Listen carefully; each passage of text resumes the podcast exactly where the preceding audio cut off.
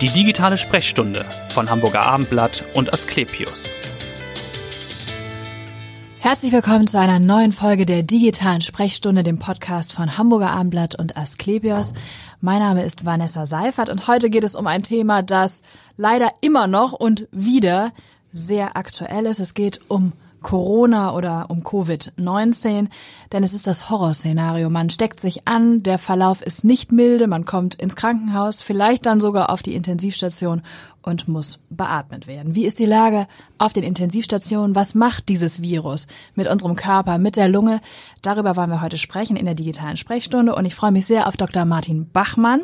Er ist Chefarzt für Intensiv- und Beatmungsmedizin an der Klinik für Atemwegs-, Lungen- und Thoraxmedizin am Asklepios Klinikum in Harburg. Herzlich willkommen. Ja, guten Tag und vielen herzlichen Dank für die Einladung. Ja, Herr Dr. Bachmann, wie ist die Lage im Asklepios Klinikum in Harburg. Wie viele Covid-19-Patienten sind bei Ihnen in Behandlung? Auf der Normalstation oder eben auch auf der Intensivstation mit Beatmung? Also aktuell haben wir 23 äh, Patienten auf der Normalstation und auf der Intensivstation äh, schwerstkranke Patienten neun insgesamt. Ähm, das ist eine ganze Menge, auch wenn man das vergleicht mit der ersten Welle und sind momentan die meisten Patienten, die in Hamburg auf in der Intensivstation behandelt werden. Die sind bei Ihnen, weil Sie äh, die meisten Kapazitäten haben? Ich würde mal sagen, die Verteilung der Patienten verläuft zum großen Teil zufallsmäßig, also mhm. wie die Patienten über die ZNA reinkommen. Also über die Sind, Notaufnahme, ja, ne? Dementsprechend mhm. verteilen sich dann natürlich auch die Behandlung der Patienten. Das sehen Sie an den, an den Prozentzahlen, wie viel meinetwegen im OKE behandelt ja. werden, wie viel in Asklepios-Kliniken behandelt werden oder in freien gemeinnützigen Krankenhäusern. Primär werden die Patienten vor Ort behandelt. Ähm, und das, was wir manchmal dann bekommen, ist, wenn die Patienten schwerst krank sind und meinetwegen noch mehr als Beatmung, Lungenersatzverfahren oder ähnliches brauchen, dass die dann zuverlegt werden von einer Intensivstation. Das ist aber sicherlich der kleinere Teil der Patienten. Können Sie ein bisschen beschreiben, wie die Dynamik ist? Wir haben ja jetzt gesehen, dass das äh, zunimmt, die Zahl der Fälle natürlich drastisch zunimmt, deshalb auch dieser Lockdown Light, den wir ja jetzt haben. Was hat sich verändert in den vergangenen vier Wochen? Wie ist da der Zuwachs? Also man muss sagen, dass äh, die Lage deutlich anzieht. Wir haben äh, mehr Patienten. Zunächst ging das los, dass wir mehr Patienten auf der Normalstation hatten. Das mhm. liegt an der Verteilung innerhalb der Bevölkerung, an der Altersverteilung von den Infizierten. Das heißt, wir haben mehr Patienten auf der Normalstation gehabt und weniger Patienten auf der Intensivstation, weil diese Patienten deutlich jünger waren und damit mhm. nicht so schwere Verläufe hatten. Das Ganze beginnt sich jetzt deutlich zu ändern und zwar in einer ähm, relativ äh, äh, großen Geschwindigkeit. Ja. Das heißt, wir haben jetzt eine Zunahme von von schwerstkranken Patienten, ähm, die dann dementsprechend auch älter sind und ja. dementsprechend auch schwerere Grunderkrankungen haben. Das ändert sich jetzt, weil einfach diese Bevölkerungsgruppe jetzt wieder auch mehr infiziert wird. Durch die Infizierung auch in, in Seniorenheimen, was wir ja auch berichten ja, wahrscheinlich in den also vergangenen Tagen. Wir haben halt junge Menschen, die infiziert sind, sag mhm. ich jetzt mal, und äh, das Ganze führt dann dazu, dass die älteren Menschen natürlich nicht komplett geschützt werden können, sondern auch infiziert werden. Das Ganze kann dann Altersheime natürlich betreffen. Das ist besonders schlimm. Wir hatten ähm, auch gerade in Harburg hatten wir ein Altersheim, wo es einen Ausbruch gegeben hat. Und das äh, führt dann dazu, dass da von diesen älteren Patienten mehr ins Krankenhaus kommen und damit auch mehr schwer erkranken.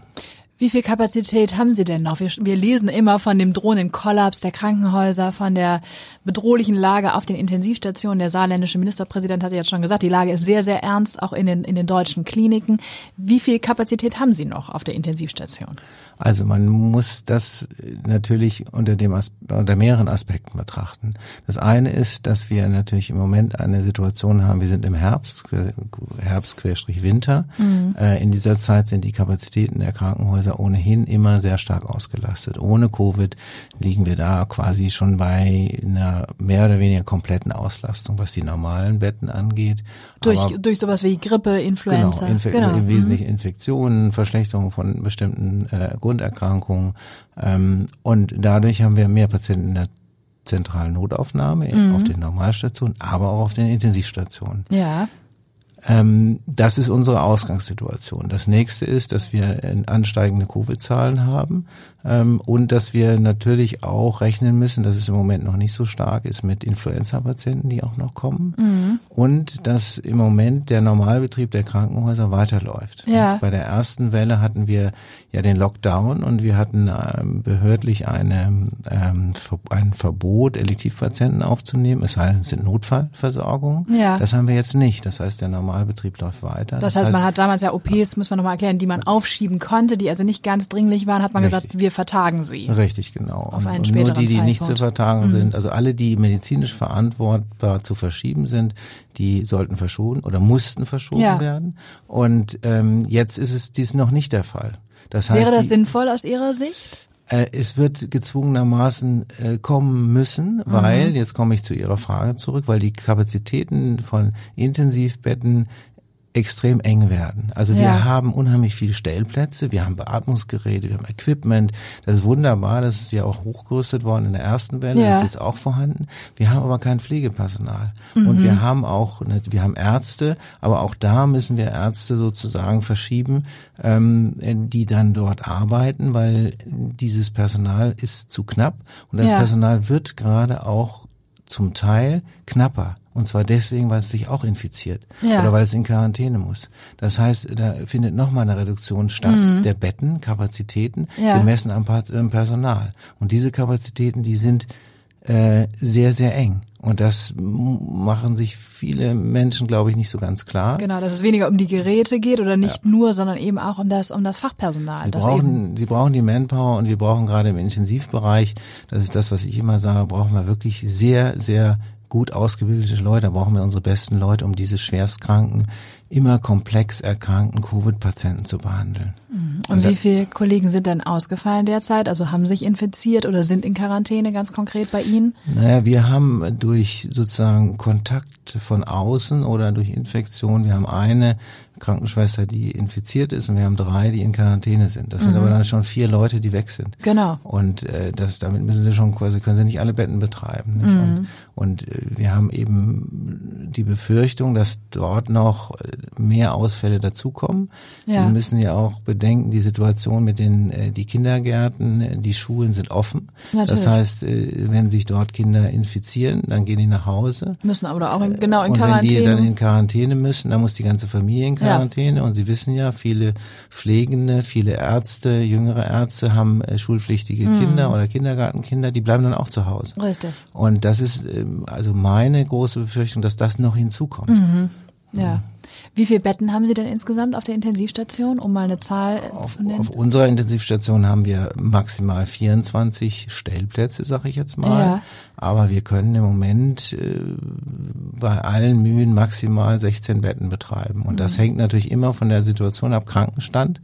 Wenn wir wenig Kranke haben, können wir wieder mehr Betten betreiben. Und wenn wir jetzt plötzlich Kranke kriegen, so wie letztens vier, vier äh, Krankenschwestern, äh, die ausfallen, dann müssen wir die Betten äh, dann reduzieren. Dann können wir Ja. nicht so viel betreiben. Können Sie noch mal was sagen über das Profil der Erkrankten, auch der Schwersterkrankten? Sie haben schon gesagt, es sind äh, stärker wieder ältere Menschen, die jetzt äh, bei Ihnen liegen. Aber man hat ja auch gelesen, anfangs sagte man, es sind immer nur ältere oder Menschen mit Vorerkrankungen. Jetzt weiß man aber auch, es kann auch den 40-jährigen Marathonläufer treffen oder das 15-jährige Mädchen, das beatmet werden muss. Naja, also das haben wir so noch nicht erlebt. Wir hatten einen jungen Patienten, den wir aber auch nicht, zumindest nicht äh, künstlich beatmen mussten, ähm, der einen schweren Verlauf hatte. Aber in der Regel, Ja. und das muss man wirklich sagen, haben die Patienten immer die gleichen oder eine ähnliche Erkrankungskonstellation. Und das ist das sogenannte metabolische Syndrom, nennt sich das. Das ist eine äh, Konstellation mit starkem Übergewicht, mit einer äh, diabetischen Stoffwechsellage, also das heißt Zuckerkrankheit, Ja. mit einer Gefäßverkalkung, ähm, mit einer Herzerkrankung, über- die über die Gefäßverkalkung läuft und ein Bluthochdruck. Und diese Konstellation, die sehen wir eigentlich bei so gut wie allen Patienten, die einen ganz schweren Verlauf Okay. haben. Und die sind in der Regel dann auch über 60 oder? Die sind, ja, ich sag mal so, ab 50 geht das los, aber die meisten sind dann über 60, ne? vielleicht auch 70. Ähm, also die sind schon älter. Aber wir haben auch schon Patienten, die Anfang 50 sind, aber die haben dann eben auch fortgeschritten, diese genannten Grunderkrankungen ja. fortgeschritten. Okay. Häufig mhm. ist das nicht so bekannt, weil die nie zum Arzt gegangen sind ja, oder so, nicht? Genau. Wir mhm. haben manchmal Patienten, die haben ganz schweren Verlauf und wir wundern uns, nicht? Und keine, die Anamnese, also die Vorgeschichte völlig leer. Ja. Und äh, dann stellt sich aber raus, wie krank die wirklich sind. Okay. Ähm, was man nie untersucht was hat. Was man nicht untersucht hat, oh, genau. Ja. Und viele Erkrankungen, auch so ein Bluthochdruck kann ja lange ohne großartige Beschwerden bleiben, mhm. ähm, bis er erkannt wird, wenn man jetzt nicht zum Arzt geht, der den Blutdruck misst. Ne? Ja. Und vielleicht nochmal über den Krankheitsverlauf. Wie lange dauert das in der Regel, bis man dann auf der Intensivstation ist? Also wenn man sich ansteckt, ab wann werden die Symptome so schwer? Also Sie haben immer bei den schweren Verläufen einen quasi zwei Phasen Verlauf. Ne? Sie stecken sich an und haben dann äh, so Erkältungssymptome, eher grippale Symptome, dann diese Geschmacksstörungen, das, was man alles so genau. kennt und gehört mhm. hat. Das geht so sieben bis zehn Tage und ja. dann kommt der kritische Punkt. Nicht? So nach zehn Tagen, ich sage jetzt mal ungefähr zehn bis 14 Tagen, ist nicht immer ganz exakt gleich, dann entscheidet sich das, ob der milde Verlauf äh, mild bleibt und sich zurückbildet mhm. oder ob es in einen schweren Verlauf geht. Genau. Sie haben gesagt, ich habe das Zitat gelesen, also Covid-19 ist eine der schwersten Erkrankungen, mit denen ich zu tun hatte in meiner Laufbahn ja. bisher. Woran liegt das? Was macht das so schwierig, dieses also, Virus? Ich will jetzt mal sagen, es ist eine der schwersten intensivmedizinisch zu betreuenden Erkrankungen, ja. mit denen ich zu tun hatte, aber auch mit einer der spannendsten, die ich erlebt habe. ja. Ähm, und äh, das liegt daran, dass diese Patienten extrem komplex krank sind. Das heißt, sie sind erstmal schwer erkrankt. Sie müssen beatmet werden, sie müssen teilweise reicht die Beatmung nicht aus. Sie müssen sozusagen eine, eine Lungenmaschine, Lungenersatzmaschine. Das mhm. ist das Maximum, was wir so bei den ähm, bei dem Lungenversagen machen können in der Intensivmedizin. Das ist schon mal kompliziert. Das ist ja. aber das, was wir häufig machen. Mhm. Dann haben sie aber immer Erkrankungen, die dazukommen, die das Ganze komplizieren, das, was ich genannt habe. Sie haben ja. den Bluthochdruck, sie haben die Gefäßverkalkung, sie haben Nierenversagen, sie haben meistens ein Leberversagen dabei, das heißt, sie haben sogenanntes Multiorganversagen dabei. Sie haben eine extreme Gerinnungsstörung, sie haben aber auch gleichzeitig bei vielen Patienten eine Blutungsneigung. Das heißt, und ist es so, viele Dinge, die, die kennen wir noch gar nicht so genau. Die sehen ja. wir zum ersten Mal bei diesen Patienten. Also weil die Variabilität auch so groß ist äh, von, von den Verläufen, die wir dann haben. Mhm. wir sind immer wieder überrascht. Wir denken, wir haben das im Griff, wir wissen ja. das, so läuft das und plötzlich kommen wieder Komplikationen, mit denen keiner gerechnet hat. Was kann das dann sein? Was? Blutungskomplikationen ja. zum Beispiel, nicht? Also ähm, Blutungs- oder Gerinnungskomplikationen. Das haben wir ganz früh gesehen, äh, mhm. äh, dass äh, die Gerinnungsstörungen eine entscheidende Rolle spielen im Krankheitsverlauf. Ähm, aber wir haben jetzt auch Patienten dabei gehabt, die nicht eine erhöhte Gerinnung hatten, sondern genau das Gegenteil, die also schwerst geblutet haben. Ja. Und äh, man will ja die Gerinnungsstörung behandeln. Das heißt, man gibt äh, Substanzen, die das Blut äh, flüssiger halten, also die Gerinnung sozusagen herabsetzen. Ja. Äh, aber das erhöht natürlich das Blutungsrisiko. Mhm. Das heißt, sie sind in einer totalen Zwickmühle. Also ja. das macht es extrem kompliziert. Sie müssen extrem aufmerksam sein äh, die Patienten ganz, ganz engmaschig beobachten und dann sofort reagieren. Wie ist denn die Prognose, wenn man an so einer Lungenersatzmaschine dann ist mit Covid-19? Also bei denen, die bei uns behandelt worden sind mit der Lungenersatzmaschine oder auch mit der Beatmung im schweren Verlauf, mhm. sind ungefähr die Hälfte verstorben. Das kann man ja. bundesweit, fast weltweit eigentlich so sagen. Wir haben natürlich gelernt, ähm, wir haben auch gelernt, äh, ähm, ich sage jetzt mal, etwas strukturierter und besser zu behandeln, weil wir gelernt haben, diese Erkrankung, ja. äh, äh, den, den Verlauf äh, zu lernen, wie sie verläuft und was wir an welcher Stelle und zum richtigen Zeitpunkt tun können. Ähm, wobei es bis heute natürlich noch kein Medikament gibt, wo genau. man das komplett behandeln will, aber wir können schon intensivmedizinisch besser kalkulieren und etwas besser behandeln. Das heißt, was macht man konkret jetzt anders als vielleicht noch vor einem halben Jahr, wenn man sich diese medizinische Lernkurve anguckt? Ganz einfaches Beispiel. Am Anfang wurde gesagt, man muss die Patienten ganz früh künstlich beatmen. Das ist, hat sich als ein, Fehler herausgestellt, weil es den Krankheitsverlauf eher ungünstiger beeinflusst. Mhm. Das heißt, wir gucken, dass wir mit anderen Methoden die künstliche Beatmung äh, hinauszögern, versuchen zu verhindern. Ja Ja. Was aber auch wieder schwierig ist, weil die Patienten sehr krank sind und dann auch sehr schnell in die künstliche Beatmung rein müssen. Mhm. Und das ist natürlich gefährlicher, wenn man das dann, ich sage jetzt mal, von jetzt auf gleich machen muss, als wenn man das frühzeitig geplant macht. Ja. Also da muss man mit Erfahrung, muss man die Erfahrung jetzt haben von diesen Patienten und den Verläufen, um auch das Timing von der künstlichen Beatmung genau äh, zu finden. Aber das sind Dinge, die haben wir, äh, wir als, ich sage jetzt mal, Pneumologen, Internisten Ja. sehr früh erkannt, weil wir es schon immer ähm, äh, zurückhalten bei der invasiven Beatmung, das ist die über den Schlauch, die Ja. künstliche Beatmung waren und uns sehr bewusst war auch bei anderen Erkrankungen, dass diese Beatmung auch grundsätzlichen Schaden äh, für die Lunge darstellen kann. Mhm. Und wenn man sie nicht macht, dann hat man in der Regel eine bessere, bessere Ergebnisse. Aber ab einem gewissen Punkt muss man sie natürlich machen. Ja. Und diesen Punkt, das ist sozusagen die Schwierigkeit. Und das Da haben den wir, richtigen Zeitpunkt zu finden. Richtig. Und das haben wir eben gelernt. Also nur so als um ein Beispiel Ja. zu nennen.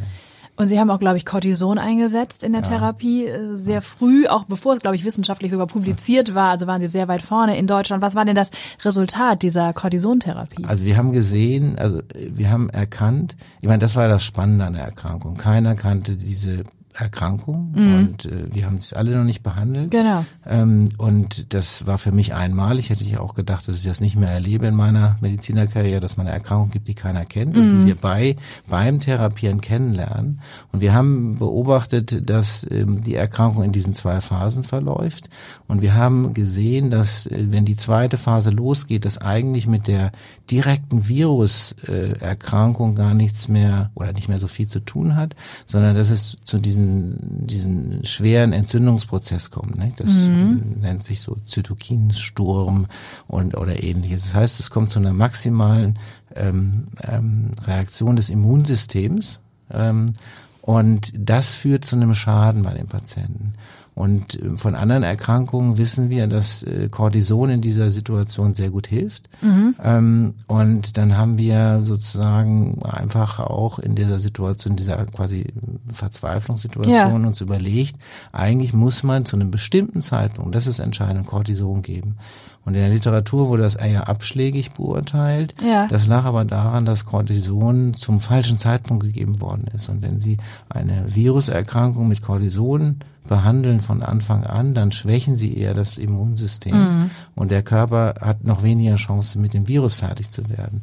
Wenn Sie es aber machen, wenn der Körper sich schon mit dem Virus beschäftigt hat und schon Antikörper anfängt zu bilden und Ja. so weiter und diese eigentliche Virusinfektion zurückgeht, aber sie diese maximale Immunreaktion des Körpers haben, wenn sie es dann zu diesem Zeitpunkt geben, dann können sie diese Immunreaktion unterdrücken. Okay. Und das haben wir gesehen. Wir haben einige Fälle gehabt, die dann deutlich besser verlaufen sind Ja. und sicher waren, dass die eigentlich einen ganz schlechten Verlauf nehmen. Das heißt, es war im Grunde in der Verzweiflung, dass man gesagt hat, lass mal Cortison auch versuchen. Wir kennen das eben aus anderen ja, Zusammenhängen. Ganz, ja, ganz so einfach will ich nicht ausdrücken. Wir haben uns natürlich zusammengesetzt. Ja. Wir haben jeden Tag Brainstorming gemacht, unsere Fälle angeguckt und dann haben wir Ja. uns diese, wir sagen, pathophysiologische Überlegung angestellt und dann haben wir das gemacht. Also, Genau, also natürlich geht das nicht sofort, aber es war jetzt stark vereinfacht. Aber Sie müssen ja wahrscheinlich dann auch die, die Patienten, die Angehörigen und so weiter da mit ins Boot holen, Ja, wenn Sie sagen, ja, äh, wir Fall. machen, Ja. probieren gewissermaßen eine Therapie aus, die ja noch nicht so im klinischen Alltag Standard ist bei der Erkrankung. Genau. Und das haben wir gemacht ähm, äh, vier, sechs Wochen, bevor Ja. diese Dexamethason-Studie herauskam und das Ganze dann hinterlegt wurde nochmal mit Daten, Mhm. wobei wir auch heute äh, da noch ein bisschen differenzierter vorgehen, als es in dieser Studie sozusagen heraus oder oder, ähm, oder nach der Studie empfohlen wird. Wie eng ist der Austausch, würden Sie sagen, mit anderen Intensivmedizinern, zum Beispiel in der Stadt, also mit dem UKE zum Beispiel, aber vielleicht auch bundesweit? Äh, Inwieweit tauschen Sie sich da aus? Also wir haben, und das war in der ersten Welle noch viel stärker, wir haben uns äh, ausgetauscht äh, unter den Intensivmedizinern Deutschlands. Also es gibt so Netzwerke, zum Beispiel das Netzwerk für die Zentren, die Lungenversagen spezialisiert behandeln, auch mit diesen Lungenersatztherapien und so. Da gibt es sozusagen so eine Art Austausch, Chat und so. Äh, wir haben einen regelmäßigen Austausch äh, in Hamburg, einmal in den Asklepios-Häusern, die ja sehr viele von diesen Patienten behandeln und, und, und äh, das lässt sich dann äh, sehr gut organisieren, dass wir uns dort äh, eben eng austauschen. Ja. Und ähm, es gibt einen Austausch mit den anderen Intensivmedizinern, ähm, wie zum Beispiel dem Professor Kluge im UKE. Ja. Ähm, wir kennen uns sehr gut und und da tauschen wir uns eigentlich auch sehr sehr eng aus. Ähm, und ähm, wir sind da bemüht auch, dass äh, wir alle Intensivmediziner, die sich mit dem Krankheitsbild befassen, in Hamburg auch äh, zusammenführen nicht? Und, und uns dann eben auch austauschen und auch vielleicht hier und da gemeinsame Statements äh, Ja. herausgeben. Wir haben auch gemeinsame Datensammlungen, eine gemeinsame Veröffentlichung gemacht, Mhm. eine wissenschaftliche Veröffentlichung. Also das machen wir doch sehr eng, auch in Hamburg, aber eben auch bundesweit. Und wie sehen Sie als Intensivmediziner den Standpunkt von Herrn Gassen, des kassenärztlichen Chefs, der ja gesagt hat, Lockdown brauchen wir so nicht, das ist vielleicht überzogen. Da gab es ja durchaus Kritik auch von den Anästhesisten bundesweit, die gesagt haben, wir halten das schon für eine sinnvolle Maßnahme.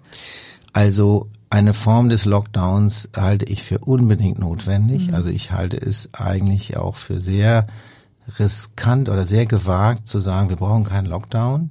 Ähm, weil wenn Sie sich die Entwicklung der Zahlen angucken und äh, wenn der, der Lockdown jetzt funktioniert, werden wir wahrscheinlich in zwei bis drei Wochen die möglicherweise die doppelte Anzahl an Intensivpatienten haben, als es in der ersten Welle gab. Wenn der Lockdown funktioniert, wenn wir jetzt keinen machen würden, dann würde das natürlich exponentiell weiter nach Ja. oben gehen. Und Sie sehen es in den anderen Ländern, Genau. äh, wo der Lockdown nicht oder viel zu spät äh, durchgeführt wurde. Mhm. Über die Sinnhaftigkeit der einzelnen Maßnahmen, da kann man natürlich viel diskutieren. Klar, das äh, wollen wir ja gar nicht. Wir wollen auf die Medizin gucken oder wir haben ja schon auf die Erkrankten geschaut, wollen wir vielleicht auch mal nochmal auf das klinische Personal auch gucken, auf, auf die Ärzte, auf die Pfleger und Schwestern.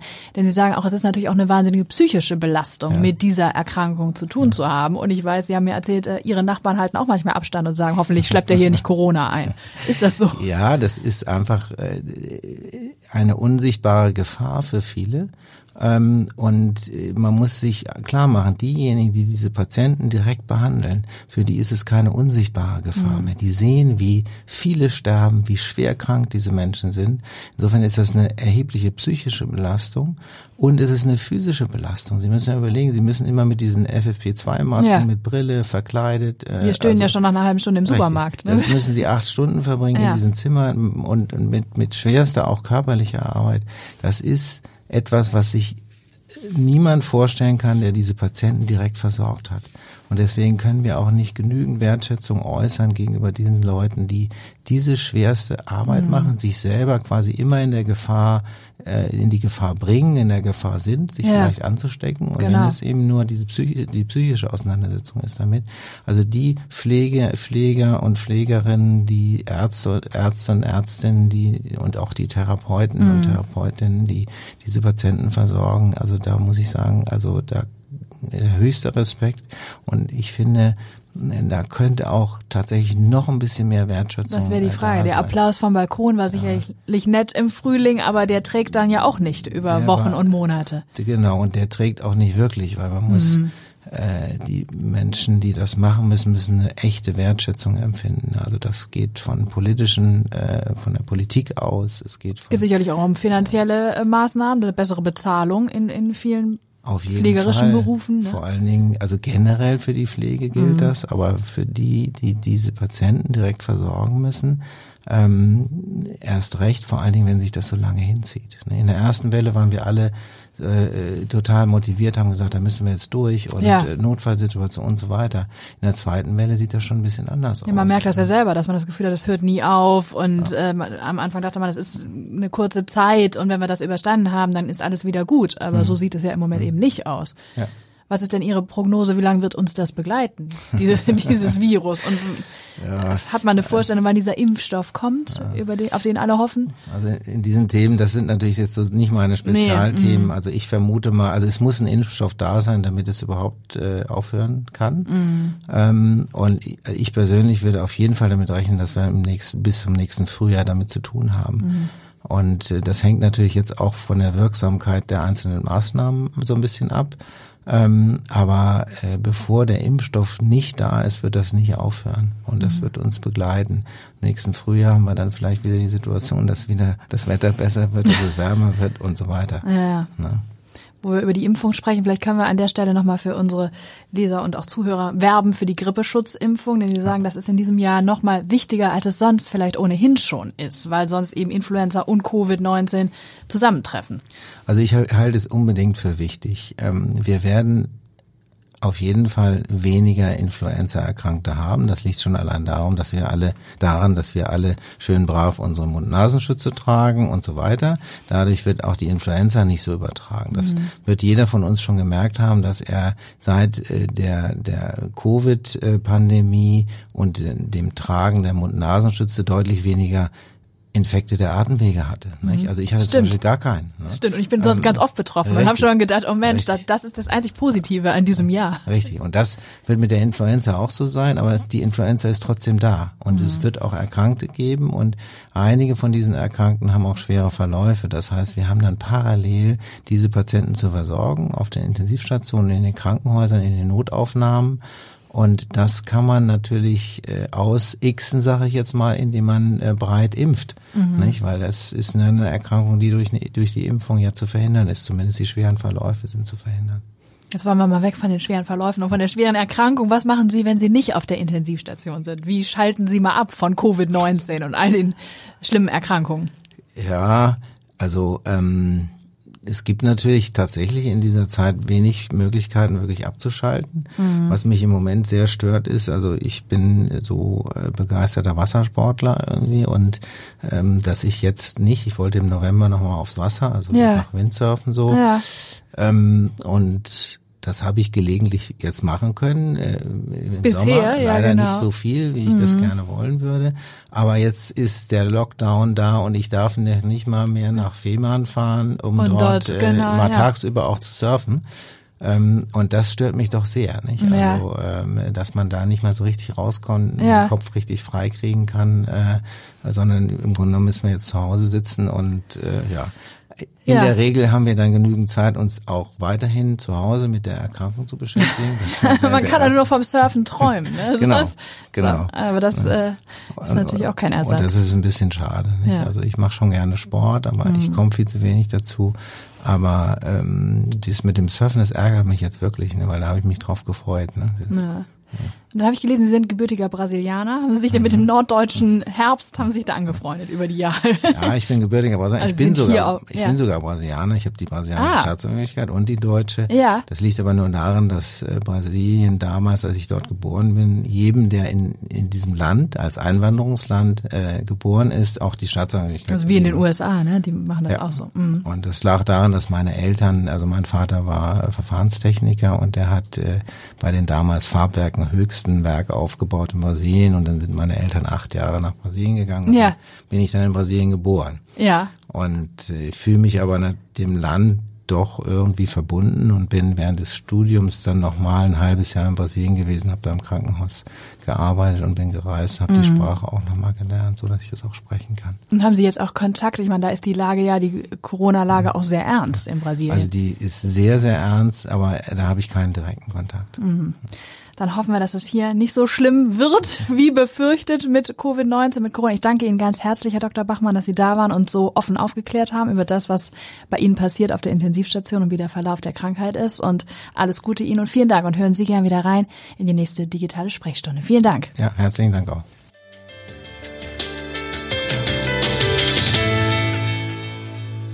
Weitere Podcasts vom Hamburger Abendblatt finden Sie auf abendblatt.de slash podcast.